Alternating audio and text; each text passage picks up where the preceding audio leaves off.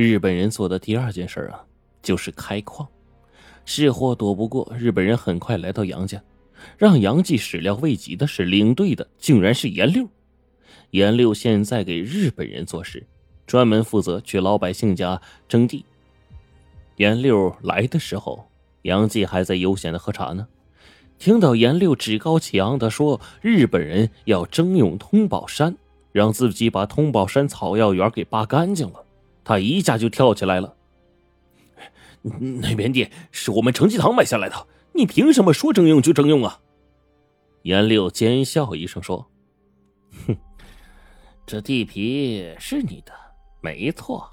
可这山里的黑金子是天皇陛下的。”说着，从怀里就掏出了一张纸：“喏，这是日本人开的开采证。”杨继就急了：“开采这是我们先办的，你这算什么呀？”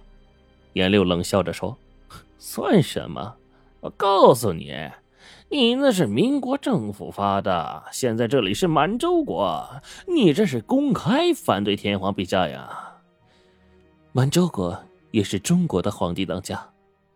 只见张小玉从屋里走出来，对着严六说：“你说这满洲国是日本人的，就是反对满洲皇帝。你说这话要是传到皇帝耳朵里，定你一个叛国罪。”你知道叛国罪该受什么刑罚吗？凌迟。严六听了张小玉的话，吓得一身冷汗，赶紧说：“你你别学个笨人啊！你看我这张开采证上写的什么？”杨继拿过凭证一看，不由得一愣，只见上面写的是“大德山矿业所开采证”。他想了半天，愣是没想起来这大德山在哪儿啊？严六就说：“告诉你们。”满洲皇帝已经下了圣旨了，这通宝山即日起更名为大德山。大德山旁边那个小杨坡改叫通宝山。皇军以德服人，你们照样可以在通宝山开矿。杨继听了，气的是七窍生烟呐！我开采个屁我呀！那小杨坡全石头，养猪都没人去。那我不管，皇军给你们一个月时间，到时候还不迁走的话，哼！后果自负。严六说完，扬长而去了。通宝山草药园搬迁的这段时间，程继堂生意不是很好，日本人动不动就在街上抓人，说是剿匪。杨继呢，害怕日本人不敢出门，每天就闷在后院。张小玉生性倔强，被严六这么一闹腾，他心中总是有一股怒气。这天夜里，杨继已经睡熟了，张小玉却是翻来覆去睡不着。他想起来有好几天没去前院的程济堂走一走了，就想趁着睡不着去看一看。自打日本人来了，夜里实行灯火管制，张小玉也不敢掌灯，就借着月光啊往前院去走。溜达到这个药房门口，他便想推门进去，可是，一推门，愕然发现门是从里面反锁了。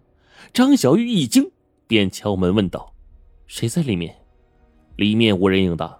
张小玉又敲了敲门：“有人在里面吗？”过了一会儿，门才缓缓的开出了一个小缝，探出了一个脑袋，结结巴巴的说：“少少奶奶。”张小玉借着月光一看，居然是管家刘叔，就问：“刘叔，大半夜您在这干什么呀？”刘叔表情慌张，结巴着说：“呃，没没没事，我就过来看看。少奶奶，您您您您回吧。”张小玉是个聪明人，知道情况不对，推门就要进去，忽然从门缝里面伸出了一个黑洞洞的东西，顶在了张小玉的脑袋上。里面低沉的声音说：“都他娘的别嚷嚷！”张小玉立刻反应过来。顶在自己头上的东西是枪，接着一只大手就把张小玉拽进了屋里，关紧了房门。屋里一点亮光都没有，张小玉感觉屋里不止三个人，来者是何人呢？排除了各种可能性之后，他忽然冒出了一个想法，便试着开口问道：“朋友，敢问是西庙的佛爷，还是闯窑堂的僧？”对方虽然没说话，但是张小玉感觉到黑暗中的这群人还是有了反应。过了一会儿，对面一个低沉的声音开口了：“万家的果实还是亲切。”张小玉啊，听说话的人似乎非常虚弱，便继续问：“还请朋友把灯笼扯高点这里比不上那青瓦窑。”对方又说：“拜见过阿妈吗？房上没瓦，并尖子好不得，钢不紧，瓢不硬，太高了。”对方又是一阵沉默呀。此时刘叔已经吓得瘫倒在地了，心想：原来这少奶奶土匪出身呐，一直在杨家踩点儿，今儿把土匪招家里来了。黑暗中一点动静都没有。过了一会儿，对方窃窃私语了几句，便擦着了火捻子，掌了灯，屋子里一亮。张小玉揉了揉眼睛，这才发现对面有四个人。面前的一个人面色憔悴，坐在椅子上，后面站着三个大汉，全都双手持枪。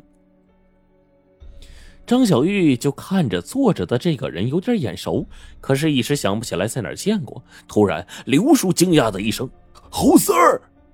张小玉仔细一看，这才认出来呀，坐在椅子上的正是当年害得杨家倾家荡产的侯三儿。此时侯三儿面色苍白，肚子上被一大圈白布胡乱缠着，不断的往出渗血呀。刘叔见了侯三儿，跟见了仇人似的，怒道：“好你个侯三儿！”当年你骗走老成济堂，现在又带枪来抢新成济堂，今天我他妈拼了老命也不让你得逞！张小玉拦住说：“刘叔，侯三已经重伤，若不医治的话，他活不过今晚。”刘叔听了，赶紧说：“对对对，少奶奶还是您聪明啊，用不着咱自己动手啊，咱自个儿动手埋汰了自个儿。呃，他在这等死吧。”张小玉却说。快去药房配一些金疮药来。好嘞，我这就去。呃呃，刘叔刚要转身，忽然觉得不对呀，浑身就问：“少少少奶奶，您您说是是拿什么？”张小玉不慌不忙的说：“来成济堂的就是病人，成济堂没有见死不救的规矩。”刘叔看着张小玉，一脸严肃，犹豫了一会儿。终于向药房走去了，心里想着：难道这少奶奶真是拐了外人，要算计程继堂吗？